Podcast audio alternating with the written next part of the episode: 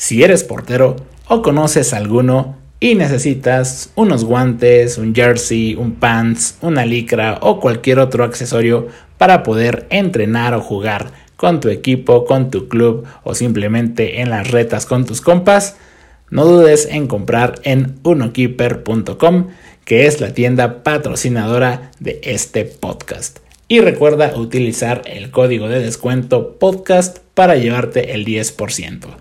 Así que, pues bueno, si tú apoyas a este proyecto, seguiremos trayendo este tipo de episodios como el que escucharás. Disfrútalo.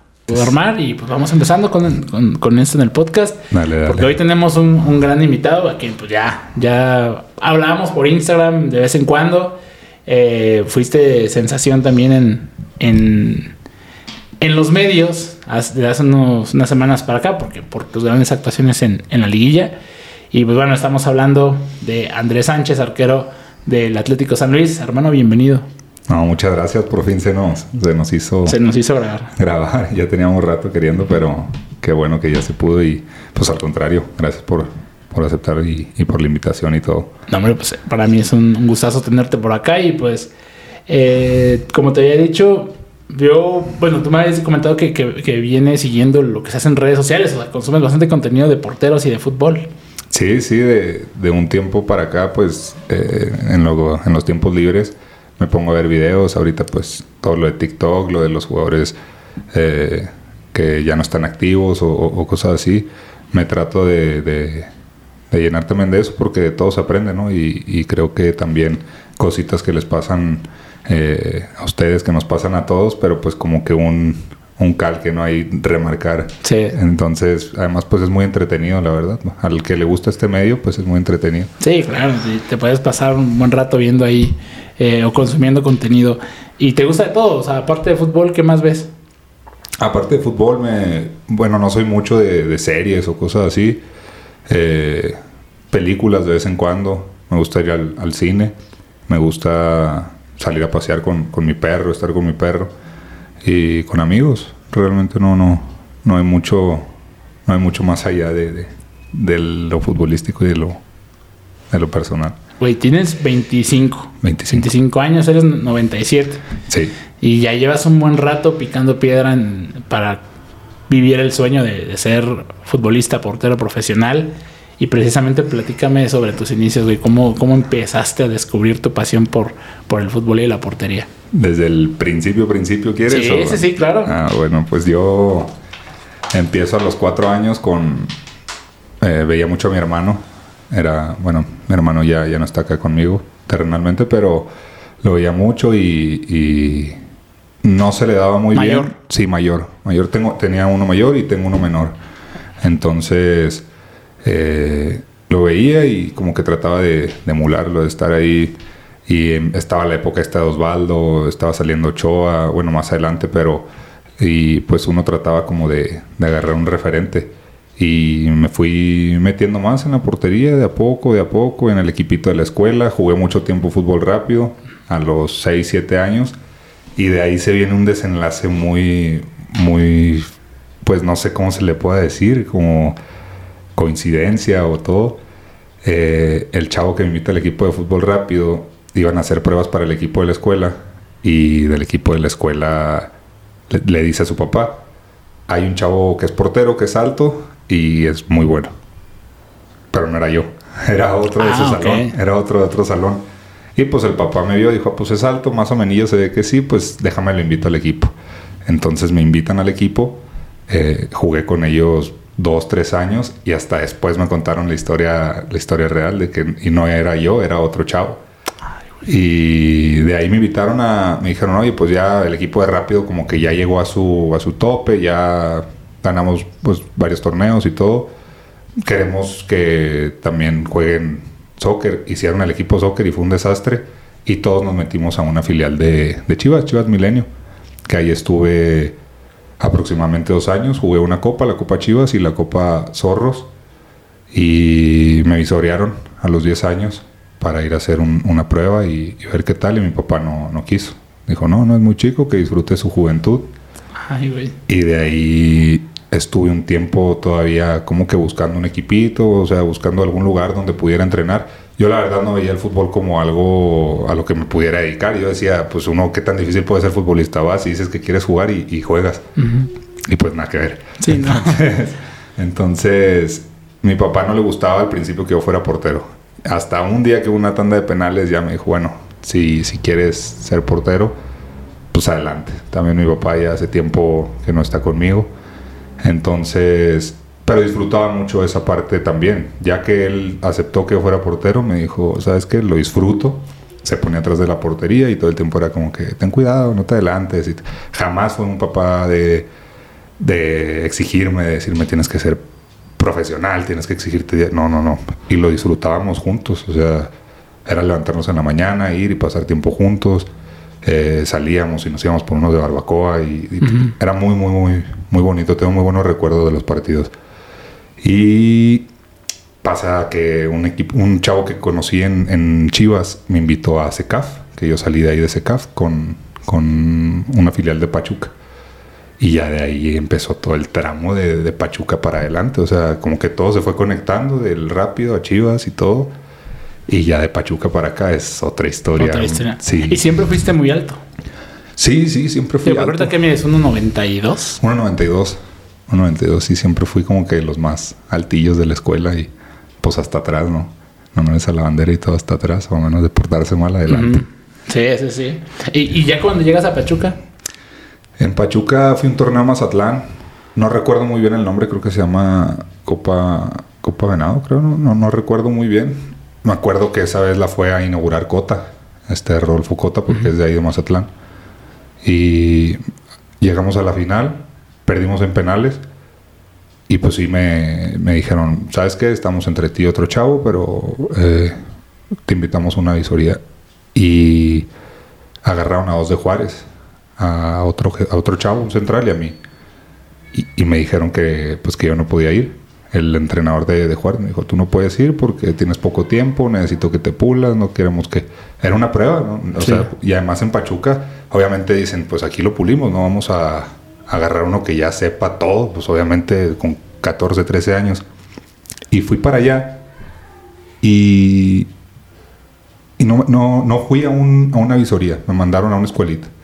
Y el profe de la escuelita me dijo, ¿sabes qué? Pues si es una escuelita aquí, no, no es nada de visorías te vamos a, dar una oportunidad pues para que jueguen contra básicas y que te vean. Y yo dije, ah, entonces todo se va a resumir en un partido, sí.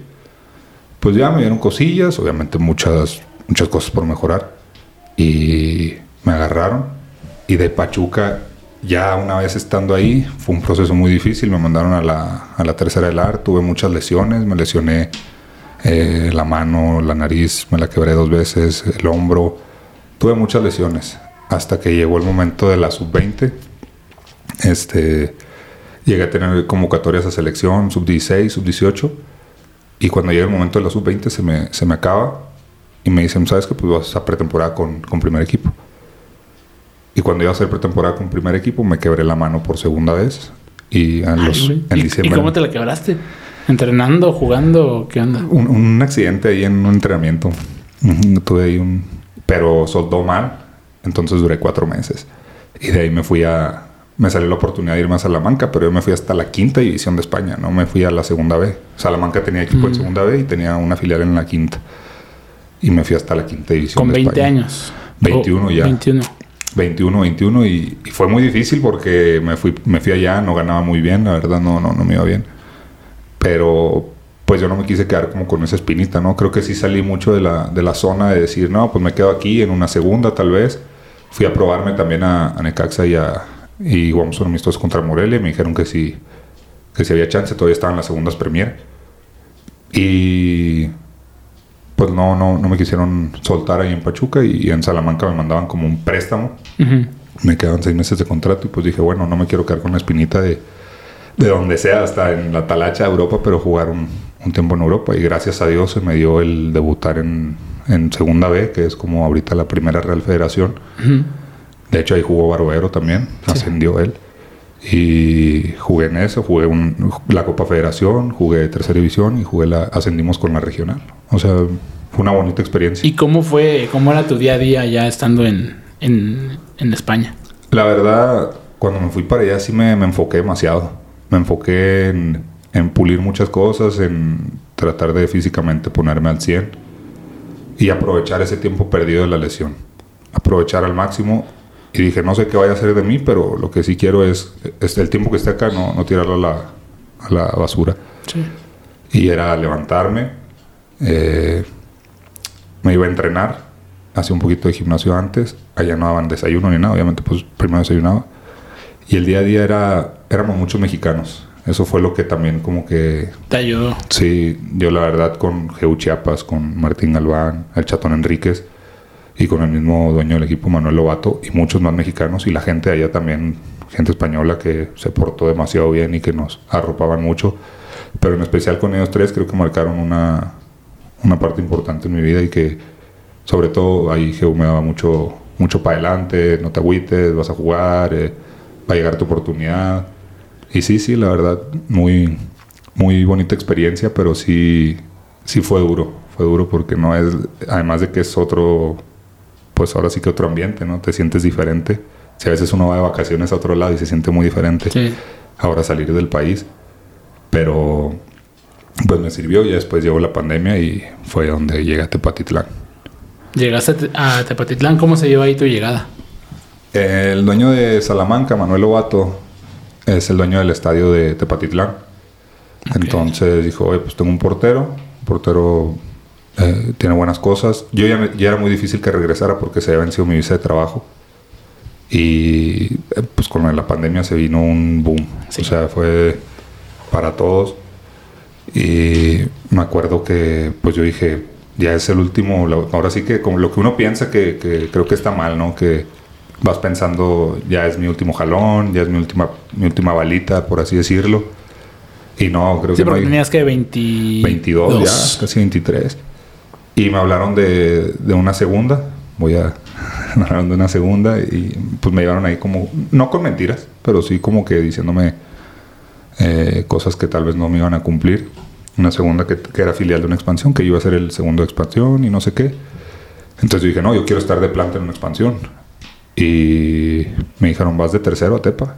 Vas de tercero porque no te conocen, no, no saben, sí saben que estuviste conmigo en Salamanca, pero y llegué y justo cuando llego cortan al segundo, entonces me quedo de segundo, se lesiona el primero y el que estaba de segundo lo regresan y se hizo ahí un show. Entonces quedé prácticamente como de segundo, pero sin verme. O sea, no sabían absolutamente nada. Ok. Y en pretemporada, pues quedé de primero, pero me desgarré el pecho. Entonces, ¿Cómo que te desgarraste el pecho? Sí, pues le estaba metiendo ahí al gym y en un pelotazo. Este, pues obviamente uno no le mete conscientemente lo que, Ok. de lo que implica, ¿sabes? Y en un pelotazo que, que me dieron, se me hizo ahí un pequeño desgarre en el pecho y duré como un mes fuera. Ay, güey. Sí, sí, fue un, fue raro porque sí, un día antes había hecho gimnasio, pero fue un, un- un- o sea, sí le metí el brazo fuerte. Entonces, pues ya en Tepatitlán fue algo muy, muy distinto a, a lo que había, a lo que había estado. Era roomie de, de Pavel Pérez, que ahora va a jugar la final. Este, y nos llevamos muy bien. Éramos un equipo muy unido, nos llegó a ir muy mal. Creo que es parte del, del, Del proceso del proceso. Sí. Nos metieron dos goleadas eh, duras y después de la última goleada pues, pudimos levantar y duramos 10 partidos sin perder hasta que quedamos campeones. Pero en Tepatitlán sí, la verdad, creo que tuvo mucho que ver el, grupo que éramos y pues el entrenador Paco Ramírez que, que además de ser un excelente entrenador, siempre fue una excelente persona. Es una excelente persona y, siempre se preocupaba por nosotros. Muchos no ganamos muy bien y nos llevaba a desayunar a veces, nos llevaba eh, pues, para que comiéramos, para que estaba pendiente de nosotros, que les hace falta.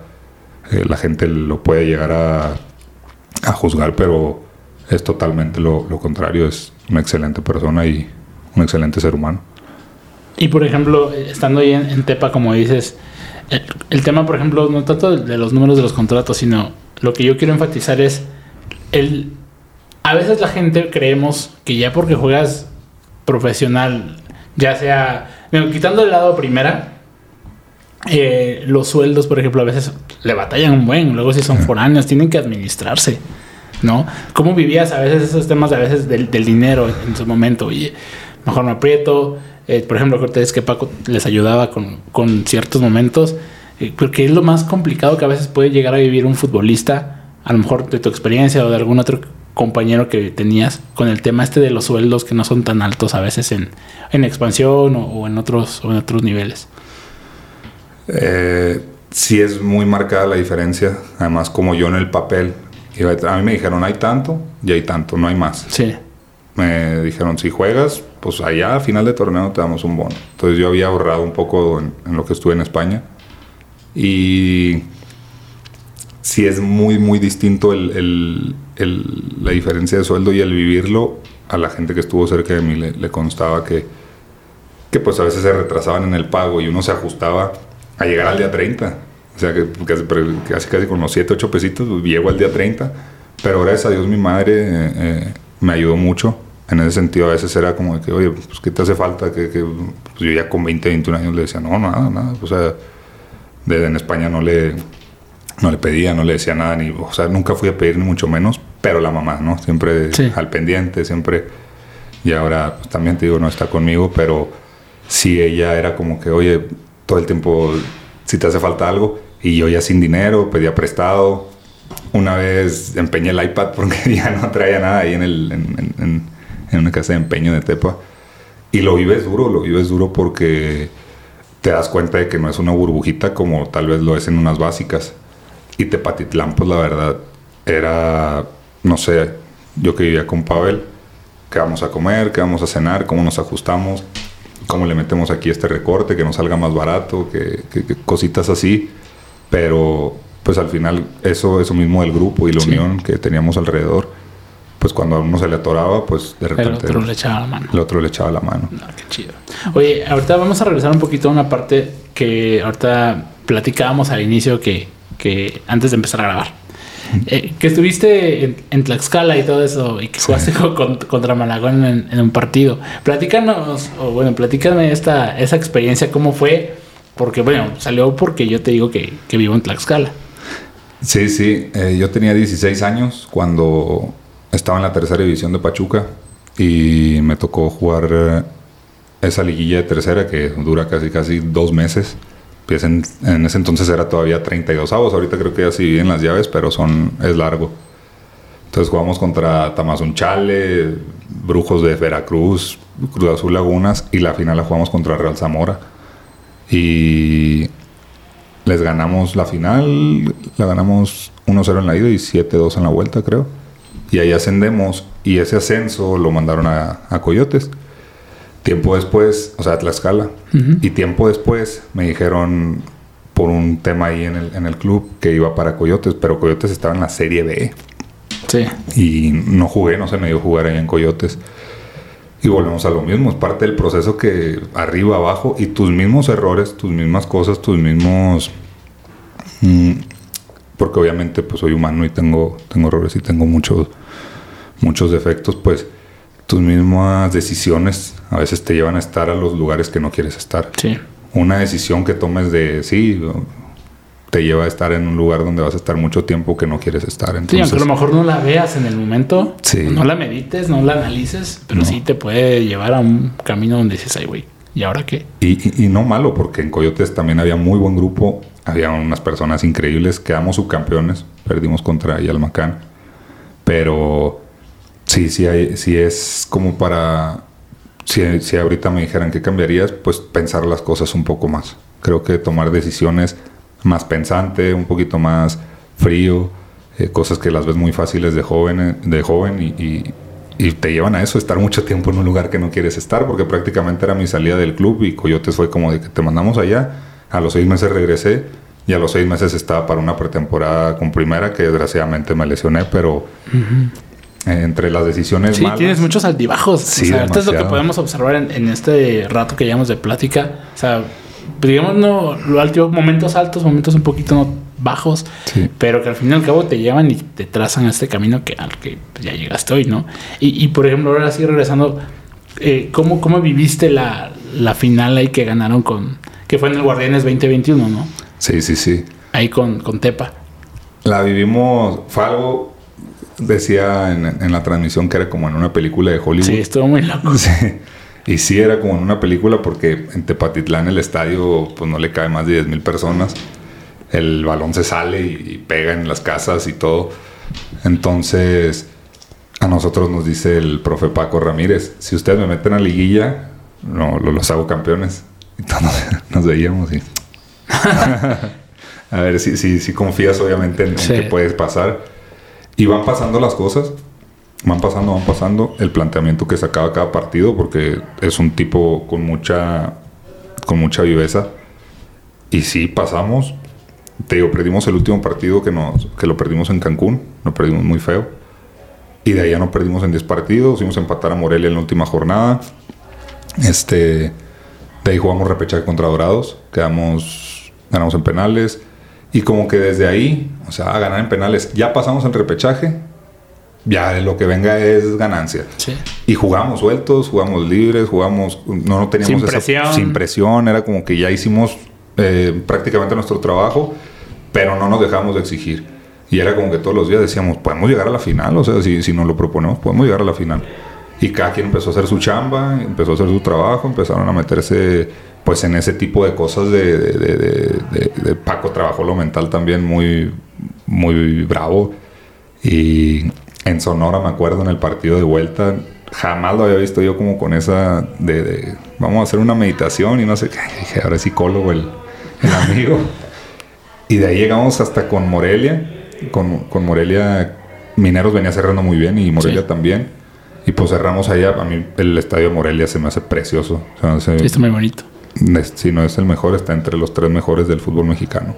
El campo también pasa el tiempo y y pues esa fue una bonita tarde y de regreso también, o sea, el, decir, ah, pues traes el trofeo y, pues cosas que no, que no piensas que te pueden llegar a pasar. Y ya pues para el campeón de campeones, pues ya ahora sí dijimos, tenemos que ganarlo sí o sí. Pero creo que sí hubo un momento en el que todos ya no podíamos más. Ya era nuestro, creo que décimo partido en cuatro semanas, cinco semanas. Mental, física y emocionalmente estábamos desgastados pero ahí salió el, corazón, el corazón y perdimos 2-0 la ida, ganamos 2-0 la vuelta, al 90 creo que hay el gol. Y de ahí pues los penales y ganamos en penales. Sí, sí, son cosas que, bueno, creo que trabajas para ellas, las, las atraes con tu, con tu, trabajo, pero... ¿Y tú personalmente como portero qué tal lo viviste? Porque sí, la neta vive bien diferente un partido en portero a un jugador de campo. Yo lo viví como que, pues que pase lo que tenga que pasar. O sea, yo voy a tratar de hacer mi chamba lo mejor posible. Obviamente trataba de contagiar yo el, querer ganar. obviamente todos nos gusta ganar, pero me duele mucho el perder. O sea, me, lastima mucho el perder. Me, me quedo muy marcado con... Lo vivo a mi manera. O sea, lo vivo una noche sin dormir o cosas así cuando íbamos a perder pero hay una frase de Miguel Calero que, dice, ni la alegría de una victoria ni la tristeza de una derrota de durar más de 24 horas, sea lo que sea.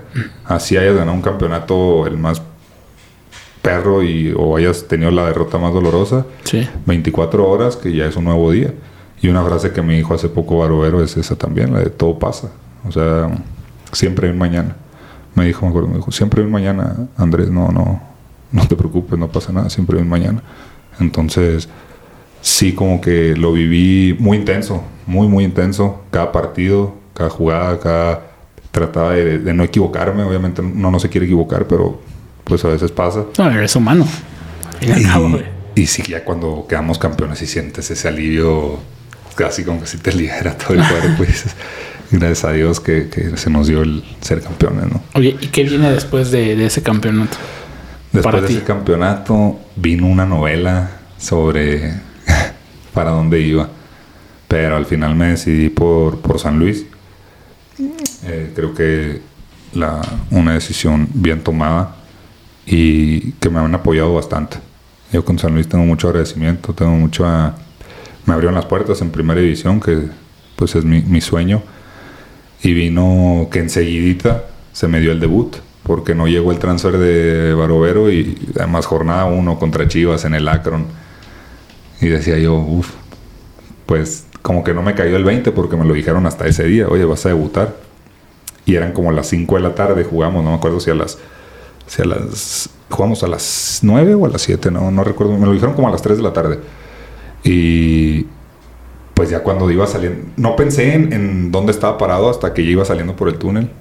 Y dije, uff, pues es mi debut. Y si no me va como espero. Porque entran los fantasmas, Sí, claro. obviamente. Entran los fantasmas. Y ya de ahí, pues, es trabajar. Trabajar. Jugué tres partidos, duré parado un rato. Jugué contra América en la jornada 10, creo, de ese torneo. Y duré un año y medio sin jugar. Un año y medio porque Marcelo es un roble. Ah, sí, no, no, un crack, Sí. Ah, son un arquerazo. Y, y ya, pero tú, por ejemplo, ya cuando haces ese cambio, digamos, ya de que pasaste de Tepa y llegas a, a San Luis, ¿qué- ¿cuál es la principal diferencia que notas al, al- al llegar ya a un club de, en primera división? Todo, todo, la neta. Eh, pues para empezar, nos daban desayuno. Eso ya era. Ok. Decías, ah, esto no me había Sí, sí, pasado. esto no me había tocado. No, pues todo ya la vida en primera es como eh, esa vida que te permite ya pensar en otras cosas. No te permite tanto, no, no, no es que no te permita, pero ya sabes que tu familia puede estar mejor, que tú vas a estar mejor, que cualquier problema está un club con una infraestructura. Tepatitlán era su primer año en, en Liga de Expansión. Este, la presión obviamente también, también sube, hay que estar a la altura de, Sí. de cualquier club, pero San Luis es una muy buena plaza. La, la afición es exigente, es muy exigente y, y, y, pues sí cambiaron muchas cosas en mi vida, Eh, pero creo que no, no dejé de lado nunca el, el- lo que había pasado ya para, para estar ahí, ¿no? Y pues bueno, quiero creer que las cosas pasan por algo, que Dios, que Dios es ahí intermediario, pero sí, sí fue un cambio, un cambio bravo, un cambio bastante bravo. Y ya tu convivencia, por ejemplo, con, con tus compañeros como portero, en este caso, aún tenemos un referente, como acabamos de mencionar, de que, que es la figura de, de Marcelo Barovero. Sí. ¿Cómo lo, lo viviste? ¿Cómo llevaste eso? No, yo a Barovero eh, lo tenía, lo tengo en, en- en- en un, obviamente tiene mi, mi respeto, mi admiración, pero sí a veces pues como que sí, ay, pues estoy entrenando con, con Marcelo, ¿no? Uno se pone a ver lo que ha ganado, pero más allá de eso, de verdad, de verdad, el tipo, Marcelo es un, un ejemplo a seguir en todos los sentidos de la palabra, es un tipo que, que ve por su familia, que ve por por los suyos, que trata de ayudar, jamás hace una cara, jamás hace un gesto, jamás se queja del trabajo, nunca lo van, lo van a ver así. Siempre tiene esa disposición, a pesar de lo que ha ganado, de lo que es Marcelo Barovero. Sí. Y yo con los arqueros siempre tuve muy buena relación. Desde Pachuca, Carlos Moreno, siempre me, eh, nos llevamos muy bien. Los- la gente que estábamos allá. Con Pepe Hernández también tengo muy buena relación. Con Oscar, ahora que platiqué con Malagón, todo. La verdad es que siempre he tratado como de, al final uno no tiene, no, no tiene la decisión en sus manos. Uno trabaja y el ambiente pues hay que tener lo mejor posible Sí. para que el que le toque esté lo mejor posible en su momento, no que eh, uno hace caras y tiene acá como que la mala vibra del otro y todo eso. Entonces, pues no, yo a Marcelo le decía, no, Pues, yo, yo sabía lo que es, yo sé lo que, lo que es Marcelo y, y, pues sí fue como, bueno, vamos a trabajar y todo. Y, Y, le buscas aprender también. Sí, pues de repente sí como que decía, ya luego voy a tener medio fastidiado porque, oiga Marce, y en esta situación que, oiga Marce, y en esta situación que es mejor y, y cositas así. Ok, Entonces como que esperaba el momento para, eh, sobre todo pues muchas vivencias que él tenía, pues que me las dijera, ¿verdad? Que yo poder absorberlas y le he aprendido lo más que he podido y pues le sigo aprendiendo, o sea, es un tipazo en toda la extensión de la palabra. La verdad, toda la gente de San Luis, mi respeto. Se ve un muy buen grupo. Aparte, digo, ahorita lo que se vio en, en los, los últimos partidos, sobre todo, yo me, me puse a ver los, muchos los juegos, incluso vi el de Pumas, que lo platicamos hace rato, donde te toca jugar. Y, y- y vives estos, estos partidos de el partido de repechaje contra León y, y los dos partidos contra el América que tú en lo individual realizaste un gran trabajo. ¿Cómo llevas ese, ese- esos momentos? ¿Cómo lo vives? Y sobre todo, ¿cómo los, los aprovechas para también no, ¿cómo decirlo? No, no, o sea, mantenerte con los pies sobre la tierra. Eh, sí, por ese lado creo que fue de, te digo, yo no sé si Dios o, o- o las cosas pasan por algo. Yo con Pumas no sentí que hice un mal partido. Sí, me tengo mi responsabilidad en el gol, totalmente. Corro con mala fortuna también. Sí, pero, sí, sí. eh, es una experiencia también, ¿no? Y Marcelo siempre me la decía. Tu trabajo, decía, no hagas más de lo que es tu trabajo, porque ahí es donde viene el error. Esa vez quise hacer un poco más de lo que era mi trabajo y me equivoqué. Entonces, Pero cuando viste muy bien por arriba, o sea, yo de verdad vi varias bolas que cortaste por arriba, que bien tu, tu talla, te ayuda muchísimo. Sí. Pero en ese juego te vi muy bien, digamos, en ese que, como dices, a lo mejor se combinó el error con, con la mala fortuna, porque pues si no, no, no había ese rebote, el balón se iba. sí, sí, sí. Pues yo creo que ya en primera división hay que modular, ¿no? Ese Sí. día sí salía un poquito, un poquito más de lo normal, pero sí modular porque estás en, en- en primera. El, el error, hace poquito ya la que le hiciste a Gil y él mismo decía, ya el arquero ya no sale porque no se quiere equivocar. Sí. Una mala salida, te techas te, y no te la perdonan. Y queda ahí el, el recuerdito ahora, ahora contra América. El, tú sabes la- lo, lo jodido que son esas bolas, pero todo el mundo es el rebote, el rebote. O sea, entonces, volviendo a ese, a eso poquito, sí, sí fue algo, algo como que me, me ayudó para que los siguientes partidos que fue León y los dos de América, eh, no, no me siento para nada lo que, lo que dicen y todo eso, pues es parte de, de la prensa, pero eh, la gente a mi alrededor, el claro ejemplo es Marcelo. Marcelo ha ganado todo y tú lo ves y es la persona más, más tranquila, más sencilla, llega con su mate y olvídate. Entonces, creo que también, más que aprenderle dentro de la cancha, eh, trato de aprenderle afuera Sí. y de absorberle ahí en todos los aspectos. Y la gente que está alrededor, Capiros y eh, esa, esa gente que está cerca, el entrenador de porteros, que, que él mismo hace ese entorno muy, muy amigable, pues ya se conjuntan a todo, ¿no? El, el- el trabajar todos por un mismo objetivo. No, no ir cada quien a la suya, sino todos por un mismo objetivo. Y que además adentro del club hay un grupazo, un grupazo, jugadores que son muy, muy, muy alivianados. Pero sí, sí, ahora volviendo a ese tema poquito de los partidos, pues son tres partidos, ¿no? Te digo, aprendí, aprendí mucho estos tres partidos, llevo ocho partidos en primera división. Eh, esto trato de agarrar lo bueno, ponerlo, lo malo, ponerlo, trabajarlo, y ya lo demás es, es parte que no está en mí. Yo no, yo no puedo decirle a la gente que ponga o que no ponga, sino el día de mañana me puedo equivocar y me van a matar y, y- Sí. y- y yo pues tengo que aguantar vara. Entonces es la vida del arquero. Sí, ya, exacto. Es lo que te iba a decir, es que así es la posición del portero. Y, te, te ha tocado un poco de todo, pero yo creo que hay lo que comenta mucho la gente, o sea, porque lo platicamos igual hace un momento. O sea, la gente, los aficionados, pues, obviamente, a lo mejor no se enfocan tanto en la técnica del portero. en- quieren que resuelvas, al fin y al cabo, que resuelvas. Y sí, tú dices, a lo mejor en los partidos contra el América que estuviste, a mi parecer, una actuación tremenda. Aparte tú eh, tienes muy bien los conceptos de- del rechace. Ok, se te va a ir una, va a pasar. Es más, podemos decir nombres, Iker Casillas en el Mundial se equivocó. Sí. Y al fin y al cabo, pues no por eso vas a limitar el trabajo de, de un arquero profesional. Y, y tú, por ejemplo, ahorita me llamó la atención, me ha llamado la, la atención el tema de que sí tu nombre empezó a sonar en muchos lados. O sea, yo lo vi y dije, güey, o sea, creo que tus redes también creciste, te llegaron bastantes seguidores en, en este, en esos 15 días que fueron el tema este del, repe- del repechaje y, y, y los cuartos. Tú se, se veía que decían del tema, por ejemplo, esto que decíamos de los guantes rotos. No sé, a veces digo, ¿qué, qué, qué pasa si, si los guantes rotos? ¿Qué, ¿Qué pasa ahí?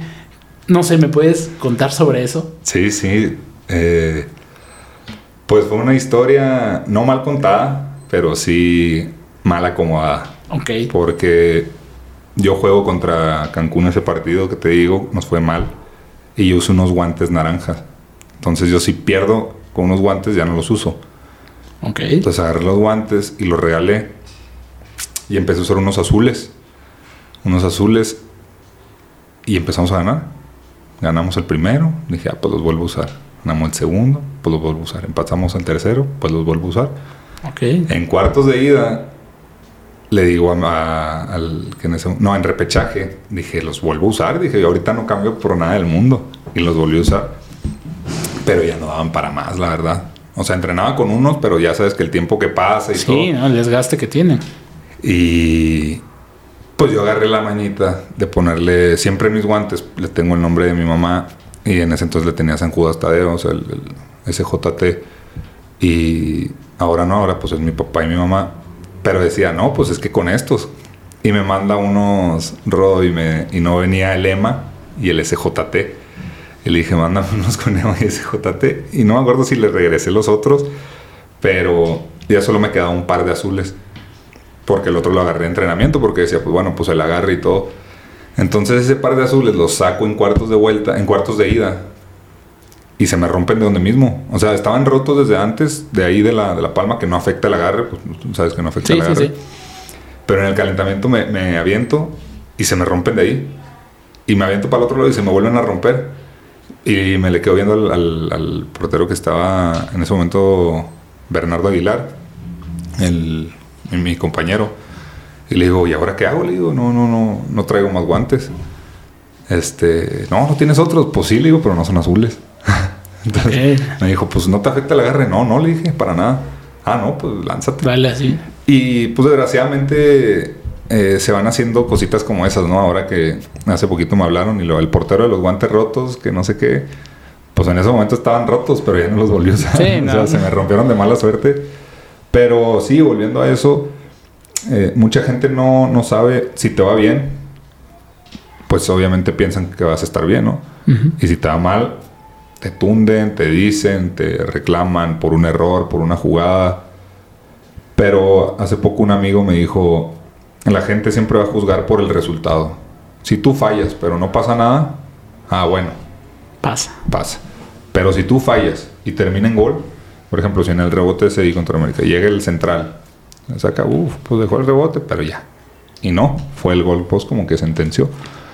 Y pues por ahí la gente nomás ve el resumen, ve los goles y ah, qué güey. Y que por lo general en los resúmenes siempre sacan el gol, obviamente. Obviamente, No, siempre. no vieron si, si tú si tapaste 10 antes y. No, no, no. Y, y es más, no que hubiera sido yo ni mucho menos. No, cualquiera. Pero nunca, nunca he visto que le dieran el jugador del partido a un, al del equipo que perdiera. Y ese se lo dieron al que me metió el gol.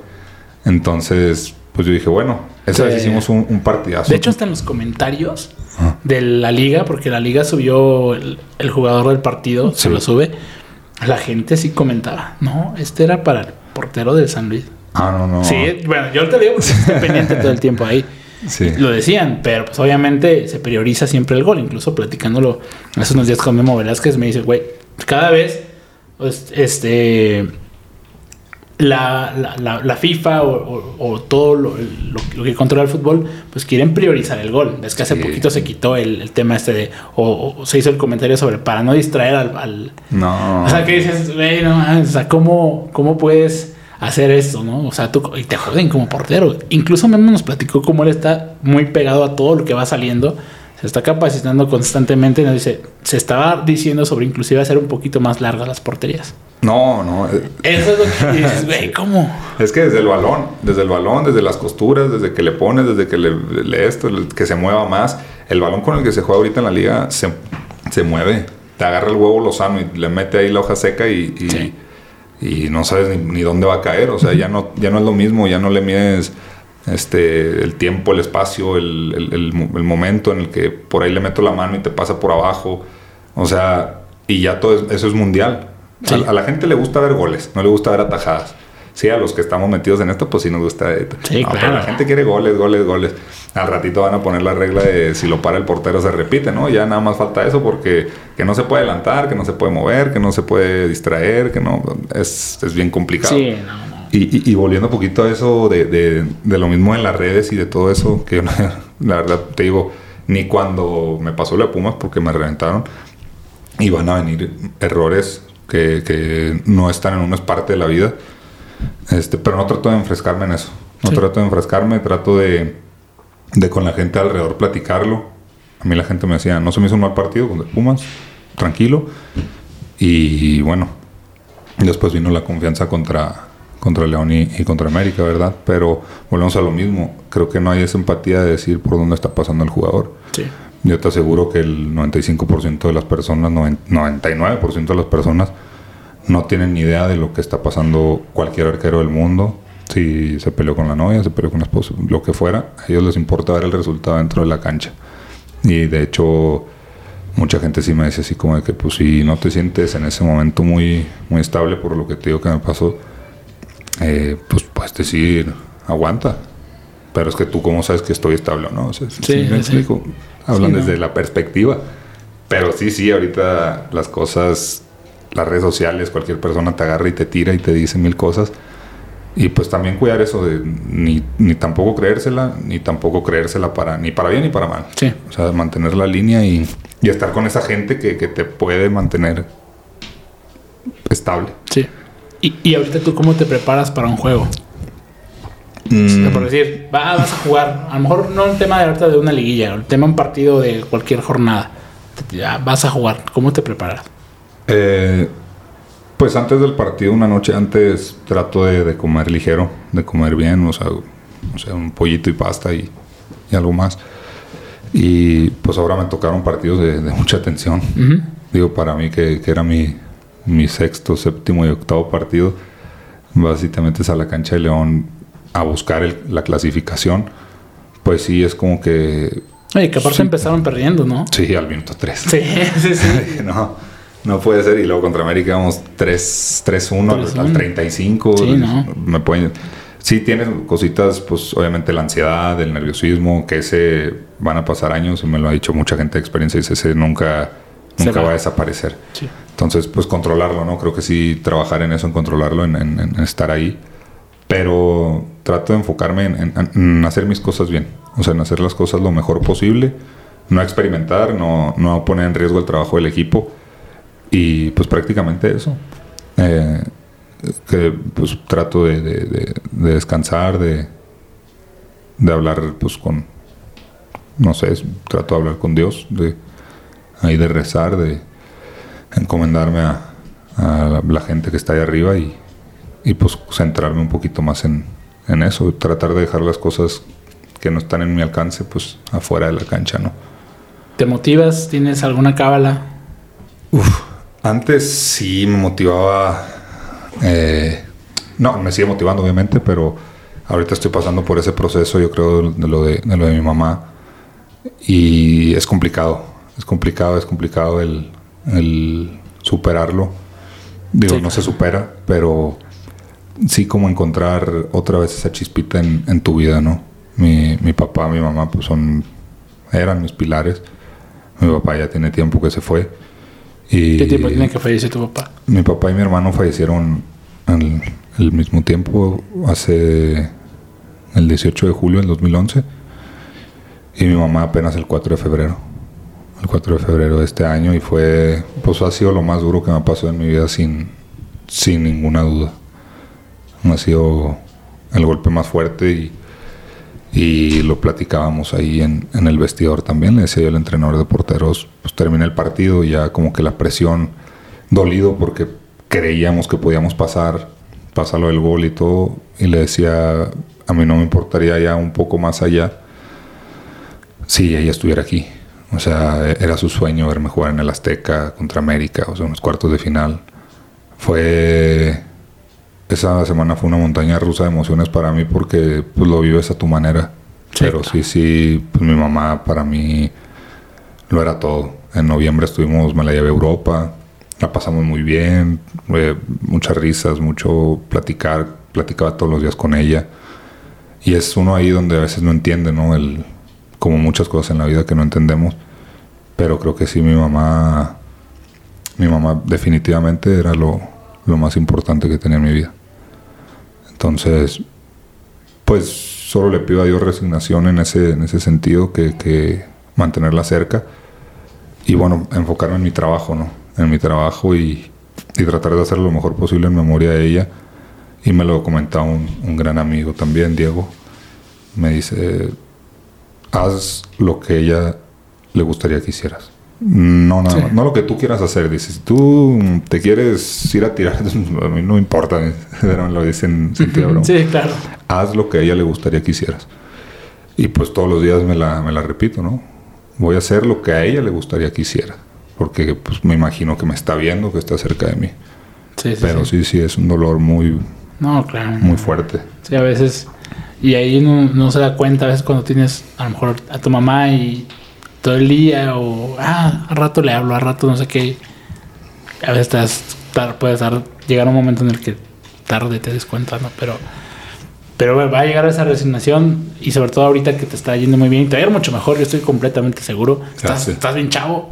eh, y tienes un escalón para arriba muy grande ahorita que, que comienzas, para mí, porque de alguna forma yo sé que tienes una proyección tremenda y te va a ir muy cabrón, vas a ver. Pues Dios quiera, Dios quiera, la verdad. Sí trato como de, de- de priorizar ahorita mi, mi bienestar para estar bien para lo que viene. O sea, este tiempo trabajar en mí, en, en mi persona. Y, y pues bueno, ya respecto a eso, pues sí.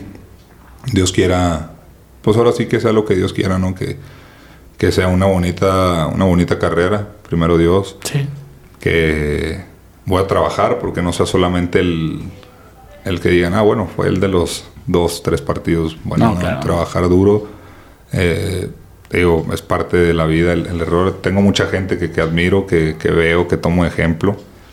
Y, y- y pues para, para mejorar en ese sentido. La verdad creo que siempre es, es bueno estar aprendiendo en cualquier cosa de la vida, pero en la portería más. sí. En la portería nunca se deja aprender. De repente uno piensa que, que- que ya lo puede saber y, y pasa lo, lo, lo básico, o sea, un error básico, un error básico, un recueste, un, un embolse, esa, por no trabajarlo, por no querer hacer esto, o sea, el querer aprender y, y- y el- el- la disposición que tú tengas a, a aceptar que la gente te ayude y te diga las cosas como son, es creo que lo, lo- lo principal para esto. Y ya en la posición de portero, ¿a ti qué es lo más, lo que más te gusta de ser arquero? Pues lo que son muchísimas cosas. Me acuerdo esa sensación de mis primeros guantes profesionales. Fueron unos que me regaló mi papá. Tenía yo 10 años. Y como que dije, ah, pues ya no son las tortillas esas que vendían en el, en el Soriana, ¿no? Que estabas así. Todo plano y- sí, sí, todo. Ya, ya, ya, ya no traigo palma, pues estabas parando con las, con las manos nada más. Pero sí, esos sentimientos, te digo, los recuerdos con, con mi papá, el que ganamos la tanda y me cargó en los brazos y cositas así. Y ya más profesionalmente, pues la presión, la responsabilidad, el hacer una buena tajada, el uh, del estadio, el que te, no sé, que por ahí corren tu nombre o cositas así, o, o ya sea en el estadio, en donde sea, creo que es un amor, un amor único para los que estamos en esta posición y que muchas veces, pues por más duro que, que sea, pues no lo vamos a dejar, no lo vamos a dejar y, y pues respetar esta posición también, ¿no? Que, que bueno, pues a mí me ha dado muchísimo. Y sí, ya como portero, por ejemplo, el, el vestir diferente y todo eso, pues yo creo que ya todos lo saben, pero ya la responsabilidad y lo que vive uno como portero eh, en el día a día, el, el tener que ser banca, el tener que aguantar, el tener que hacer cosas diferentes, trabajar más o cosas así, pues ya eso es también lo que me, me gusta mucho esta Sí, es posición. mucha resiliencia, ¿no? Lo, lo decía con, con Gil Alcalá, igual me decía, no, pues tienes que aguantar, tienes que Sí, eh, centrarte en lo que sabes hacer y al fin y al cabo tu trabajo te va a llevar, te va a llevar hasta donde tenga que ser y buscar siempre, pues, progresar, ¿no? O ser, ser, ser un mejor arquero, una mejor persona, un buen ejemplo para, para los niños, para la sociedad. Y, y- y qué bueno que tengas también presente todo, todo esto como portero. Y, y en cuanto a los guantes, ¿cómo te gustan los guantes? básicos, basicotes. Sí, Ro sabe que yo soy. No, no me gusta. Todo eso, no lo entiendo. La verdad, nunca he tenido como que el- la curiosidad de, de- del doble palma, del finger roll, de no sé. No, no, ni conozco muy bien cuáles. corte, a ver, tú que sabes más o menos cuáles cortes, cuáles cortes son. Pues, por ejemplo, tú estás, bueno, no sé, ahorita qué modelo estás usando, ¿sabes el nombre? el No, no. cube es flat. Es, es- Ah, ese, ok. ese que es flat, es el que es así nada más la, pues prácticamente la palmita así ancha, o sea, el guante, el guante ancho y ya. Pero sé que es flat. No sé muy bien los, los cortes. Sí, es que yo, por ejemplo, ya en la actualidad hay un buen de cortes bien. O sea, es algo clásico que es el flat, es el roll finger, negativo, que son más pegaditos. Pero ya, ya hay combinaciones híbridas, ¿no? De corte con roll negativo, roll flat. Y hay un montón, ya dependerá mucho, porque más ahora hay que hay un montón de marcas que, que, que están tratando de innovar y que crean un montón de modelos. Que de hecho, por ejemplo, HO es una de ellas. O sea, HO tiene, creo que es de las marcas a nivel mundial que tiene un montón de, de, guantes en su catálogo. Y que sobre todo maneja unos guantes, lo estás diciendo ahorita, que tienen muy buen agarre. Y son bastante, bueno, yo, yo lo percibo, o sea, de los que tú utilizas, que son, o sea, sientes que traes un buen guante puesto. O sea, sientes una, ¿cómo se dice? una amortiguación muy buena. Por ejemplo, yo, yo a mí no me, pues que hagan los guantes que quieran hacer, pero que no echen a perder el guante. O sea, que me acuerdo hace tiempo, no voy a decir la marca, pero eh, sacaron uno de, de, de, rol y la palma se varía de aquí del, de entre los dedos. Esa vez creo que esos guantes me costaron como 700 pesos, que en la actualidad es mucho dinero. Pero en ese momento, pues 700 pesos era. Sí, era más. Mucho más. O sea, pues uno que ganaba 3 mil pesos a la quincena. Y me acuerdo que iba a selección y me compré un par de esos y se me rompieron de entre los dedos a la segunda puesta. Y dije, no, hombre, o sea, para los niños, para un papá que hace el esfuerzo para comprar unos guantes, para comprar unos buenos guantes a su hijo y que de repente a la primera tallada ya se le fue la palma, pues sí dices, no, hombre, pues me va a salir más cara la posición que que nada, ¿no? Mejor que se, con unos zapatitos ahí de, 500 pesos que lo tengo en el, delantero. Pero sí, sí, los sí, guantes. La posición de portero es cara. Es cara, es cara. Sí, es, cara. Y las coderas. a mí me gustaba mucho usar coderas. La verdad, siempre corté, ya de un tiempo para acá agarré la mañana cortar las mangas. Hasta el partido contra León no le corté las mangas. Y pues bueno, ya yo creo que me voy a quedar así un rato. Pero sí es cara la posición. Sí. Y, vaya que sí, sí. ¿Y tú hasta qué tiempo te comprabas tus guantes? ¿Hasta qué etapa de tu carrera? Hasta que llegó Rodo. ¿Sí? Hasta que llegó Rodo y, y sí, pues hasta los 22. Una vez muy agradecido con el, con el guacho, la verdad, con el guacho Jiménez. Este, que a mí se hace un, arquerazo, eh. a mí se hace un muy buen arquero. Eh, nos mandó unos guantes a mí al, al portero que estaba jugando en la tercera de, Salamanca y a mí nos mandó como seis pares y unas licras. No, pues nos alivianó. Nos alivianó mucho porque allá era difícil conseguir Rinad y luego estaba medio, medio caro en ese sentido. en ese sentido, eh, él, lo patrocinan ellos y, me, me, mandó unos pares y yo no tenía pues nadie ahí. Y ya llegó Rodo cuando yo estaba en Tepa y venía la liguilla, venían cosas así y yo jugaba con otros guantes pues, que literal los usaba solo para los juegos. De hecho, pues ahí salen las fotos. Y me dijo, oye, pues eh, para ver si te echo la mano, sin contrato, y eso, o sea, nomás pues te, te, los mando y tú ves cómo te sientes.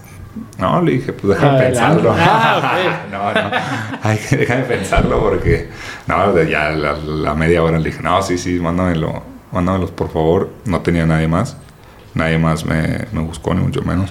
Y la verdad es que en ese sentido, pues sí estoy muy agradecido con ellos, ¿no? Que me han acompañado. Debuté la marca, curiosamente, en primera edición eh, algo que me que también siento que es como pues regresarles un poquito. Eh, Gudiño jugó con ellos al día siguiente, pero ya fui, primero. Sí, sí, sí. Y ya de ahí. Cierto, pues, también los trae Gil. Gil Alcalá, ya, trae a Chao también. Ah, pues, Soccer. Gil trae como el mismo. El mismo. El Cure. Sí. El Cure, pero más nuevo. El más nuevo, yo creo, el modelo Gil, Sí, también es mucho de combinarse el. El, no, a mí me gusta combinarme bien. O sea, si, si traigo el uniforme y tengo ahí en la baraja de opciones alguno que traiga ahí el tono. Ah, pues ah sí. sí. de hecho, si lo ves en sus fotos, ahí. Sale combinado. Sí, sale bien combinado. No, fíjate que yo no le meto mucho la combinación. O sea, de guantes, por ejemplo, hay mucha gente que guantes con zapatos y, todo, o, guantes con playera, o guantes con el. con Y no, yo pues con, con lo que me sienta cómodo y con los que me vaya bien. Porque creo, que es una manera. Las cábalas es una manera de traerte buena vibra, de decir eh, me voy a ir bien, voy a estar bien, no voy a hacer algo más allá de lo que no esté en mis manos. Sí. Y, pero sí, ahorita la cantidad de guantes que hay es no, es un montón. No, yo he probado muchos, luego a mí me llegan, me mandan varios y yo los trato de regalar a la raza. Sí, pues sí. Sí, después, o sea, sí me llevo momentos en los que colecciono Sí tengo mis favoritos, colecciono unos cuatro o cinco pares que tengo ahí. Este, pero ya llega un punto en el año en el que, ok, ya tengo aquí unos 20 pares, porque si llego a tener Sí, sí, sí, sí. bastantes. Ok, pues me voy a un evento y me llevo unos 3, 4 los regalo ahí. O ya hago yo un evento eh, y grabo algo con la gente y los regalo, ¿no? Lo o sea, a quien yo vea también. A veces también me ha salido que fuera de cámara, sabes que veo a alguien que sí le, le- o sea, veo- que le batalla o así. Tengo y te paso unos. Ahí te van. Ahí te van, digo, también a mis posibilidades. Sí, claro. Y este, pero sí, o sea, hoy en día hay un montón de, de- de marcas y de, de opciones, cosa que antes no.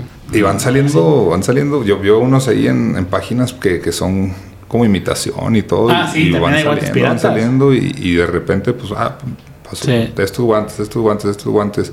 Y yo creo que cuando llegas con un, con un guante que a ti te guste, ya desde ese momento.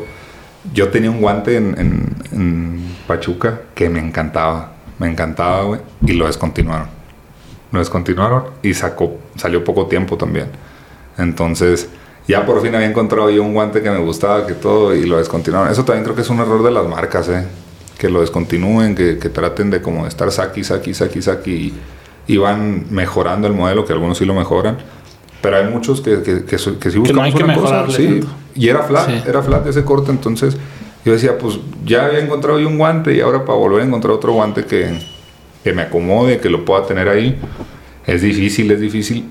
Y pues sí, me De imagino hecho, que ustedes... en los pants, en los pants también, yo me acuerdo que cuando te llegaste, creo, a San Luis, sabes algunos pants de los que comúnmente encontramos en los, pues en cualquier tienda de, Sí, sí. O sea, y, y digo, a lo mejor ahorita no sé, la, la licra ya está más, porque creo que también ahorita ya sí hay reglamentos, ¿no? Cuestiones ahí de, de que las licras que se utilizan los porteros, pues deben de ser de la misma marca o del mismo color que tienen ahí los, los equipos, ¿no?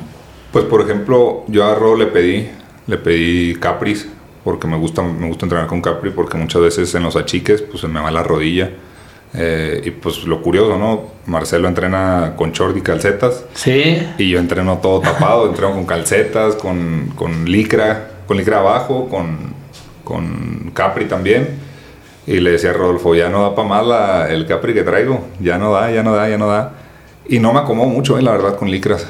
Con licras. Yo creo que ya la costumbre, lo que... y en juego, No, en juego short, short y media abajo de la rodilla. Nunca me acomodo con media arriba de la rodilla, la verdad, no, no me siento a gusto. Y Como digo- que sí le varías, ¿no? Sí le varías Sí, el sí, entrenamiento traigo al juego. ahí- Sí, sí, sí. Y de hecho, al- cuando salgo a calentar al, al, al- al- al- pues ahora sí que cuando voy al calentamiento, no salgo en Capri. Entonces sí le varío bastante, como que traigo ahí, pues como me siento en el momento también, obviamente, pues si algún día toca una sintética, pues yo Sí. creo que sí, no te, no te la juegas tanto a, a aventarte una chuleta ahí en el costado que te Sí, dure no, dos, tres semanas. Porque luego pasa que, que una chuleta, esas son las peores, ¿eh? las que se dejan así dos, tres semanas, que nomás no salen y no salen. Esas sí son, son enfadosas, me imagino que te han pasado varias, Ah, ¿no? sí, sí, sí, no, allá en los en las canchas de tierra, las sintéticas, como dices, luego te llevas cada uno, ay, güey. Luego cuando te estás bañando, ay, cabrón. no te das cuenta hasta que te... Sí. No, de repente, ¿y esta de dónde salió? ¿Y de dónde salió? Y fíjate, la, la vida esa, la, ah, la sección que subes, la vida del portero llanero, es lo que vivimos muchos. O sea, yo lo viví mucho tiempo de, de niño, que pasaban por mí en una... En una Una Una camionetilla. camionetilla, pues los del equipo, obviamente, pues más chico. Pero es una donde se identifica mucha gente, donde de verdad te lo decía hace rato, que, que se identifica mucha gente y que lo toman de ejemplo. Y, y ahí en ese sentido, tú, ¿cómo, cómo, ¿con qué afán lo, lo haces? O sea, ¿para que se identifique la gente? Sí, claro. ¿O para que vean el partido? O- o- Pues en mi caso, es que es un poco de todo. O sea, sea, yo en mi caso lo subo y empecé a subirlo para simplemente mostrar lo que hace cualquier portero. Sí, sí. precisamente. Desde que te levantas para el juego, o si agarras transporte público, o pasan por ti, o, o te llevan, no sé, dependiendo que preparas tus guantes, preparas tu uniforme, eh, que juegas, obviamente, que tienes buenas atajadas, que la cagas, Sí. que te cambian, que llegue, traen otro portero. eh, incluso hasta digo, lo que se vive en el barrio, terminando el partido, sacan la cheve, ¿no? Y, y ya. Digo, eso no lo subo, pero, pero también pasa. Pero fácil, sí. Sí, sí, sí, no, y aparte que también ya hay equipos donde le meten lana, donde le- O sea, cada partido llevan, no, pues traigo un defensa que te cobra 300, no, pues traigo un medio que te cobra mil pesos por juego, dependiendo, ¿no? Oye, por ejemplo, en ese mismo, tú cómo ves ahorita ese, ese rollo de los niños. Porque yo veo niños que sí dan un, hacen, se hacen un lado de, la posición. O sea, creo que, que, conforme va pasando el tiempo, en vez de que la gente se sienta más... Yo lo que siempre trato de decirle es que el error es parte de la vida. Sí. Puede pasar. Eh, obviamente no buscarlo, no que sea lo menos posible. El Conejo Pérez me decía mucho que muchas veces no juega el mejor, sino el que menos la caga. Sí. me lo decía, muchas veces no sino el que menos la caga. Y pues Marcelo también, ¿no? Yo te digo las cosas que me dice y me, me, comenta.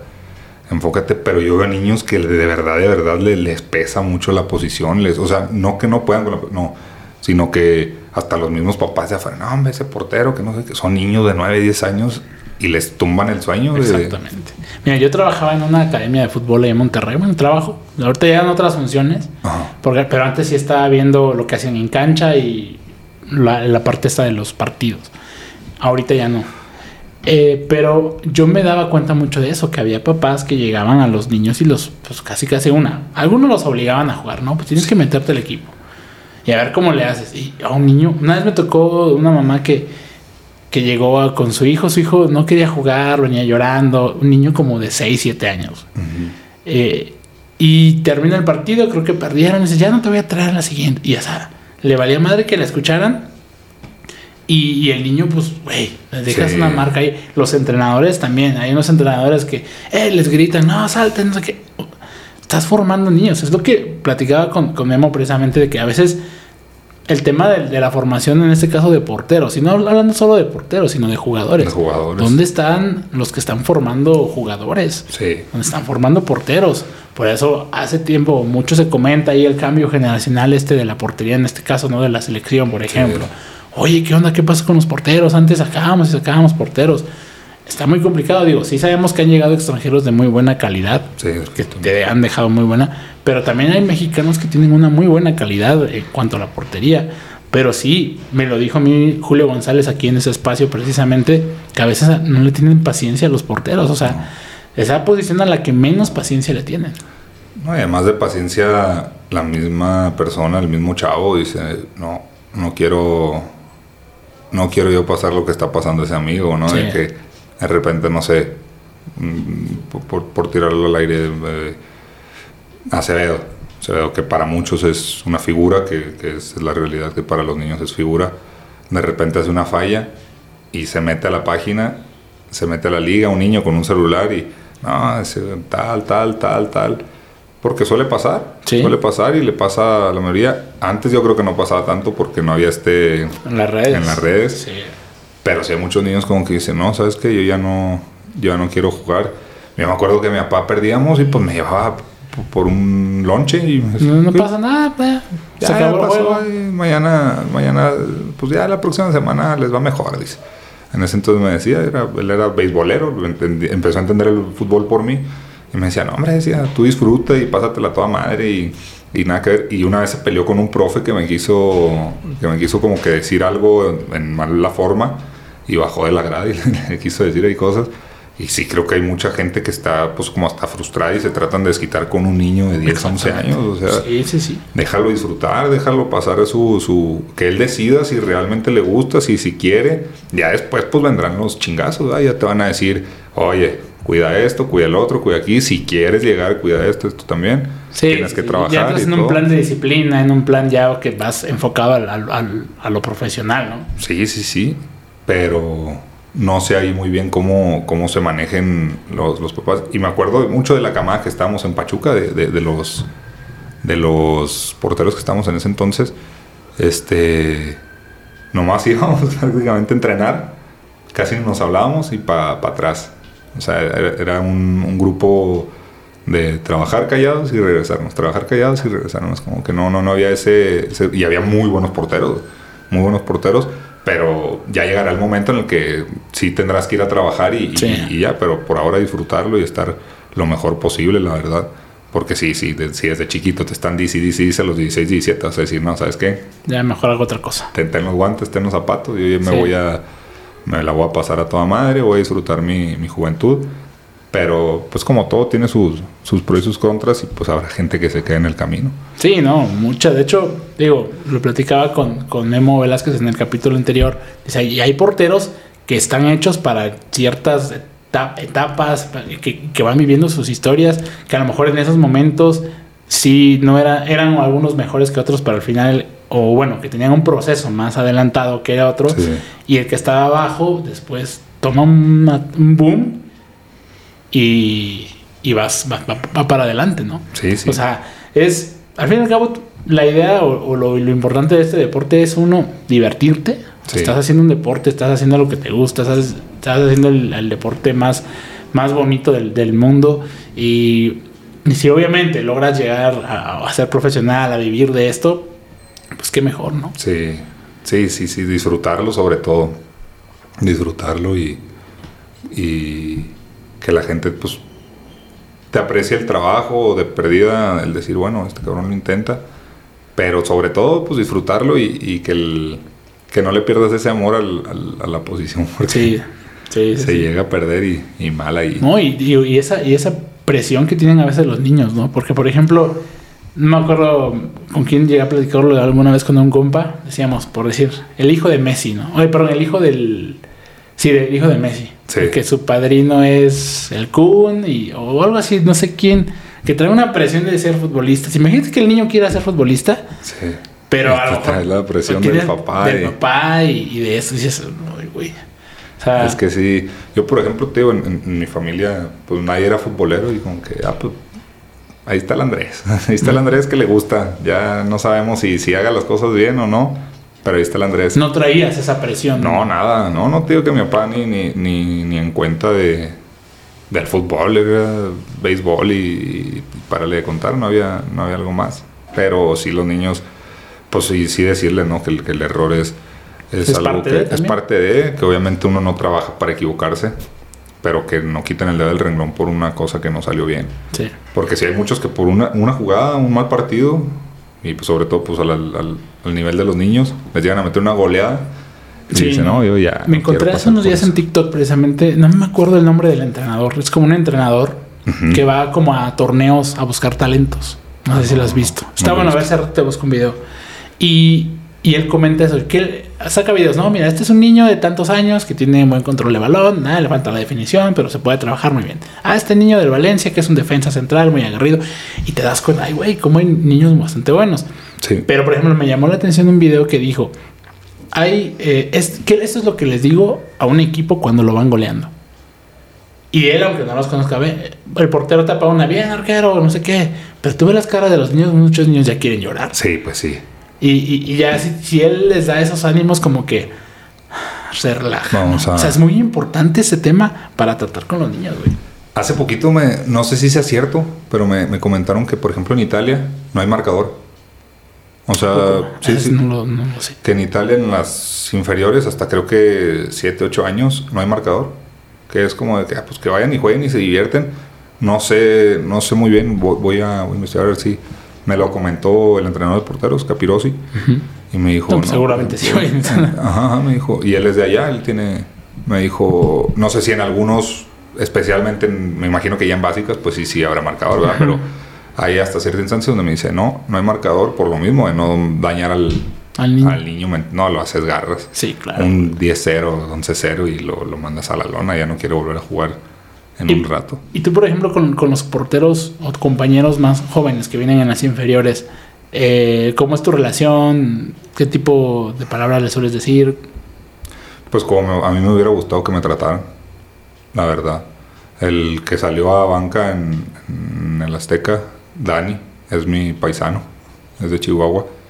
Y pues como que no, olvídate, o sea, no, ningún problema, al contrario, siempre riéndonos, cotorreando, está, piratón, está muy chistoso. y es un tipazo también, o sea, y, vino una de la 18, uno de la 18. Sí, es Emilio, ¿no? Sí, Emilio. Y también, o sea, él, él, sabe más o menos cómo soy. Me gusta el trabajo, o sea, me gusta trabajar bien, me gusta trabajar serio, pero no por eso voy a tener mi cara de, no, no, entre, entre series, pues nos, nos echamos ahí una carrilla o algo Pero sí trato como de... A Emilio le, le trato ahí a veces de, de pasar unos guantes, a, la- a la parquita, a Dani también, o sea... Yo lo- los trato como me hubiera gustado que me trataran, sin romper como esa línea de... de, de, "Ah, ya le voy a... Ya lo voy a tutear, o sea, tutear sí, Sí, claro. sino que ya lo voy a de, de compa a compa. De igualarse. de Como por ejemplo, y yo con todos, o sea, con Diego Urtiaga, que en su momento estaba, con David Ochoa también, o sea, mi distancia, mi, mi, mi- hasta donde se preste. Hasta donde Una se buena preste de la relación gente. y- Y a Marcelo, pues es la, la clara muestra. Yo le hablo de usted y le digo, o sea, pues el, el respeto. Al principio siempre de háblame de tú, háblame de tú. Y le digo, es que no es que, que yo quiera, es que ya, ya lo tengo de. Tengo, ten- tengo esa referencia. Sí, sí, no, y, Ay, bueno. y- y- y con las personas mayores en, en Sí. Chihuahua es más como así de. Ah, ok. Ya es como de la, de la casa, de la... Ajá, y, me decía- y yo me siento incómodo hablándole de tú, pero también pues por su trayectoria y su trabajo y todo. Sí, Pero ah, ok, ya, ya. con la mayoría de los, te, te digo, yo con, uno no decide, güey. uno no decide, si, si tienes un, ese, ese resentimiento, esa envidia, pues tarde que temprano, Sí, y es esa parte de respeto, como bien la dices, ¿no? O sea, de eso, a veces o puede ser a una edad, a una jerarquía, a lo que sea. Por ejemplo, Memo Velázquez a mí me dice, güey. sí, sí, me, sí, me güeyea. sí, sí, Me llevo bien con él. Pero yo le digo, oiga, profe, yo sí, sé. sí, o sea, Sí, claro, o sea, se, se- se entiende, ¿no? Y, y, pues obviamente es bonito este tipo de cosas que te va dejando el fútbol porque al fin y al cabo, pues de alguna forma también tú vas eh, delimitando la- la- las relaciones y demás y te vas, te vas dando a conocer más por tu trabajo también, que sí, es lo, lo, lo chido. ¿Y con, sueñas con la selección? sí, Claro. todo- todos los días, Pues, échale, muy neta, tu estatura es privilegiada en No, esta gracias. posición. Y la neta, o sea, de que lo platico con, con varios entrenadores y así, o sea, la posición de portero hoy en día es tan demandante. O sea, para competencias de aquí, cuando vayas, se juega en Europa, con- tú que jugaste en Europa, sí es diferente. La- y la estatura que tú tienes, por ejemplo, la talla, y aparte los conceptos técnicos que también ya tienes bien establecidos, como el rechace, veo que te- el juego aéreo, la lectura de juego. O sea, la- cada, creo que cada vez las estás puliendo más y eso está bien chido, güey. Tienes, eres un, tienes un muy buen, eh, buenas bases para, para eso. Y hoy en día que se buscan buenos porteros porque los tenemos para la selección, sí. chingón, neta, vele, vas, vas muy bien, güey. No, Muy, muy. muchas gracias, güey. Sí, sí, te digo, pues, trabajar todos los días por, por en algún momento, ¿no? Pues poder aspirar a estar en- entre ellos. Hay gente con, con mucha carrera y con mucha Sí, trayectoria claro. y, y que están en un momentazo. Pero pues, ¿por qué no? no? Soñar no cuesta nada y, y trabajar por los sueños tampoco. Entonces, pues el mío es estar el trabajar todos los días, el, el tener ese enfoque de, de lo que quiero y obviamente pues siempre respetando el- la posición, te digo, no, no faltar el respeto a la, a la posición y, y tratando también pues de, escuchar y de aprender todos los días. Queda mucho camino, tengo Sí, muchas no, cosas por, por mejorar, espero primero Dios sea una, una bonita carrera, pero pues sí, ahora lo importante es pues la pretemporada que viene y, y- y esperar también porque pues esta, tú sabes cómo es esto Sí, sí, de un momento va, de un momento viene y pues paciencia, yo creo que trabajo y paciencia es Sí, lo que va a darte va a buenos dar. resultados. Claro. hermano. Oye, y bueno, ya casi para ir finalizando la, la plática, este, traigo por aquí una sección de preguntitas rápidas para conocerte un poquito más, Ah, bueno. a- más a detalle. Y la primera es, ¿quién es tu ídolo en la portería? ¿Internacional o nacional? ¿De los dos? Oliver Kahn y nacional Adolfo Ríos, Osvaldo Sánchez. El mejor portero del mundo en la actualidad. Courtois. Ah, Courtois. Courtois, sí, sí. Tiene un nivelazo el cabrón. ¿Messi o Cristiano? Messi. ¿Quién es el mejor jugador del mundo en la actualidad? Actualidad. En la actualidad, pues que yo creo que no lo ve mucha gente, pero De Bruyne es un jugadorazo. Sí. Yo lo veo es la, la base del City. Pero bueno, también entre Mbappé y, y Haaland, ¿no? Que andan volando. El mejor delantero al que te has enfrentado o el más complicado. El mejor delantero, pues igual te digo, no he tenido así mucha, mucha en primera división. Pero, pues por como cerró y todo, Henry. Henry trae ahí muchas cositas bravas, la verdad. El mejor compañero en la defensa que, que has tenido con el que mejor te has acomodado? Pues con la- ahí sí, no, no, no me mojo porque todos han sido muy buenos, la verdad. O sea, todos sí, sí, con todos los que he estado. ¿Alguna tajada que tengas, que hayas hecho que tengas muy presente o que le guardes mucho cariño? Mi primera taja en primera división eh, fue al minuto 23 en el Chivas San Luis al Pollo Briseño. Sí, le saqué un, un cabezazo. Y le tienes bien presente. Sí, pues porque fue en primera. Atajar un penal o en cualquier parte del partido Ok. o atajar un tiro libre con un excelente vuelo al 90. No, pues también hay que vender, ¿no? el tiro libre. Ah, eres el primero que por mí me dice eso. Sí, sí, pues. El compañero o uno de los compañeros más alivianados que hayas tenido, más que eche más relajo, más carrilla. Sambuesa es una chula de persona. Todos, todos, la verdad, tío. en- y, y en especial en San Luis, en, en los grupos que he estado, pero Sambuesa es una chulada. ¿Tu dorsal favorito?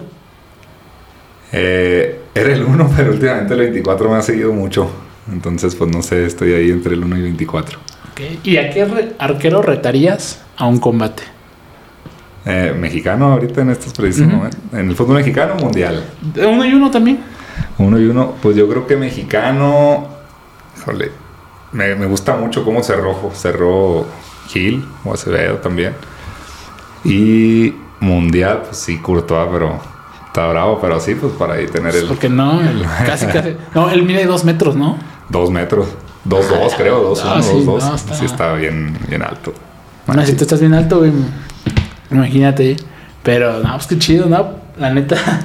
Mira, son- esas son cositas que a veces no, no, no dimensionamos mucho nosotros, pero pues también ustedes ven, ven fútbol, tienen ahí su, sus, sus preferencias. Y qué bueno que me hiciste la observación ahí de, de, de Bruyne, por ejemplo, que Sí. no es alguien que a lo mejor figure tanto, pero tiene un montón de crédito. Ahí es el, el cerebro el que, el que va repartiendo, ¿no? Ahí Es la base, la neta, ese, ese amigo tiene todo lo que se necesita para esa posición y, y le es la base, la base total del, del, del City es ese, ese, ese amigazo, pero ahorita que me dijiste lo del tiro libre, nadie te ha dicho lo del tiro libre. No, nadie. No, pues el penal. No, pues, o sea, es que el penal sí vende mucho, pero Sí. puede tocarte un penal después de. O, o cuando vayas con el partido muy resuelto. Pero también at- hay unas atajadas que dices, te pasaste de la Si yo te digo ahorita, Memo Ochoa, una tajada que tú te acuerdes mucho.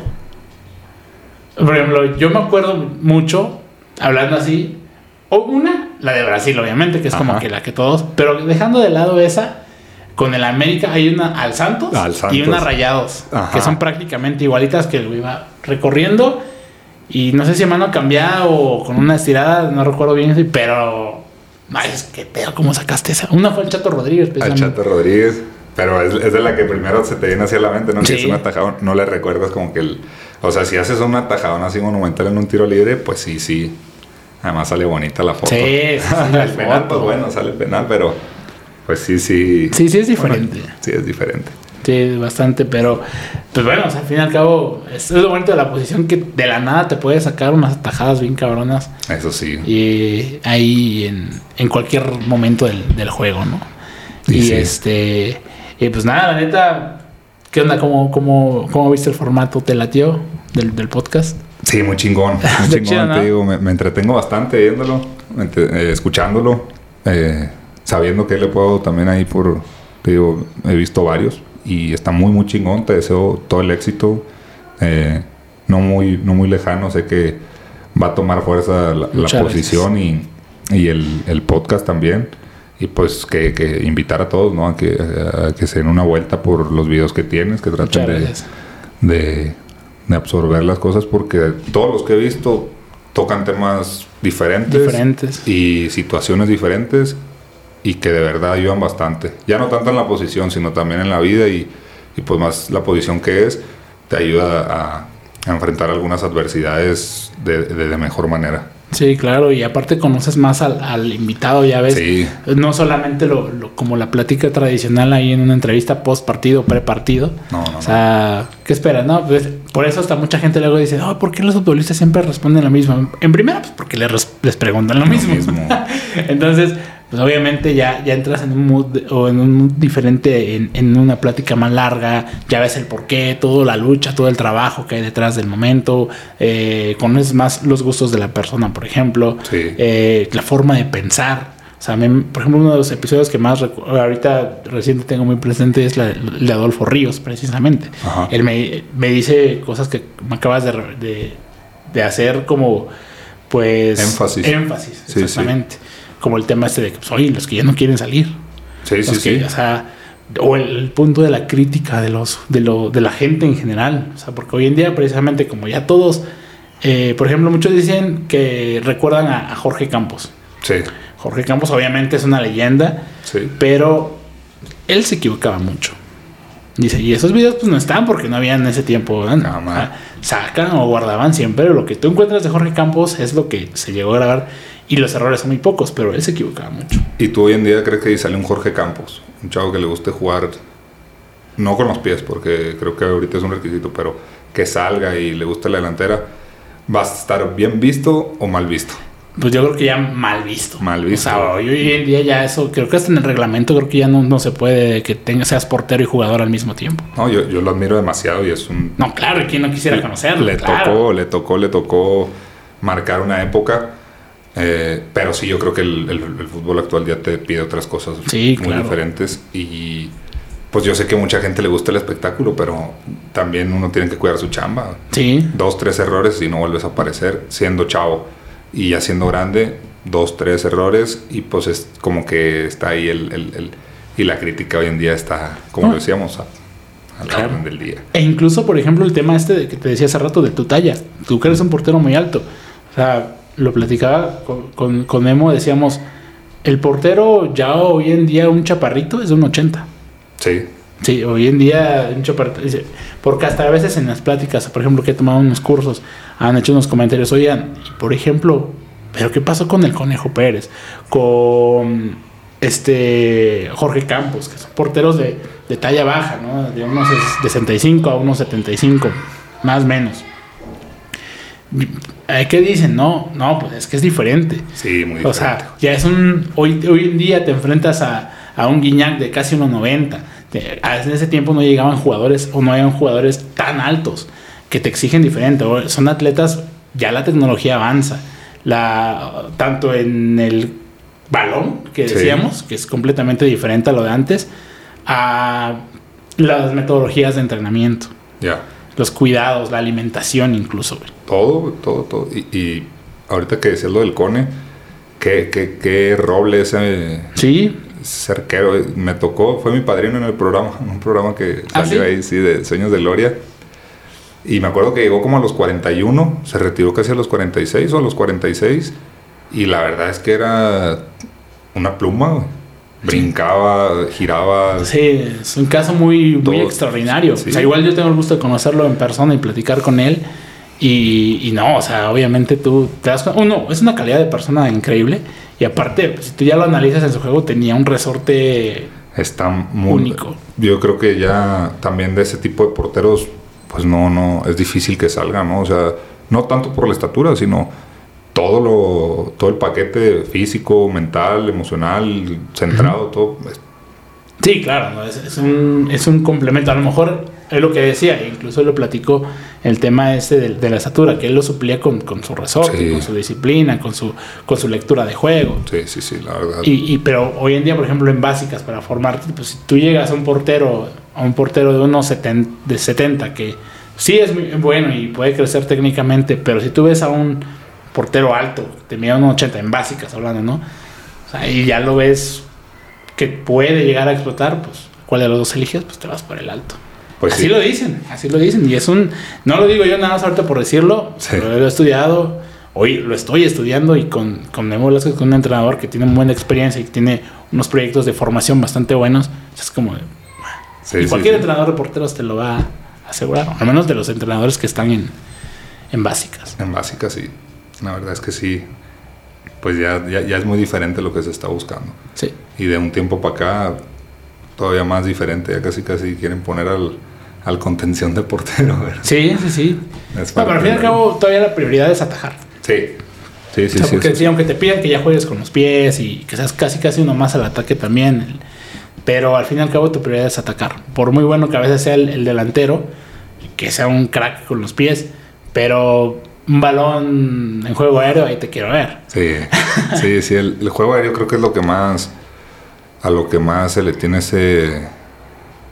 Ese. Ese respeto. re- un respeto o esa. ¿Cómo se le puede.? Esa distancia, ¿no? De. Ay, no, pues. Mejor, si, si va un metro más allá, no me arriesgo. Sí, sí, sí. Porque un, un centímetro te hace la, la diferencia, la verdad. Una peinada, no llegaste con el puño, un mal cálculo, le pisaste el pie al compañero, te fuiste y quedas totalmente exhibido. Pero, pues bueno, es- eh, también ya con lo que se está viendo ahorita, pues acostumbrarnos. Sí, sí, sí. Y- Tiene uno que adaptarse. Bueno, ustedes, ustedes, yo no. Ustedes tienen que adaptarse a- al, al- al fútbol, al fin y al cabo, a, a las reglas, a todo lo que se va dando, porque pues, al fin y al cabo es una- un espectáculo, como bien lo, lo hemos mencionado, pero pues sí, obviamente para que hagan un mejor trabajo, sí, tienen que Sí, seguirse que preparando. ser muy, muy bravo.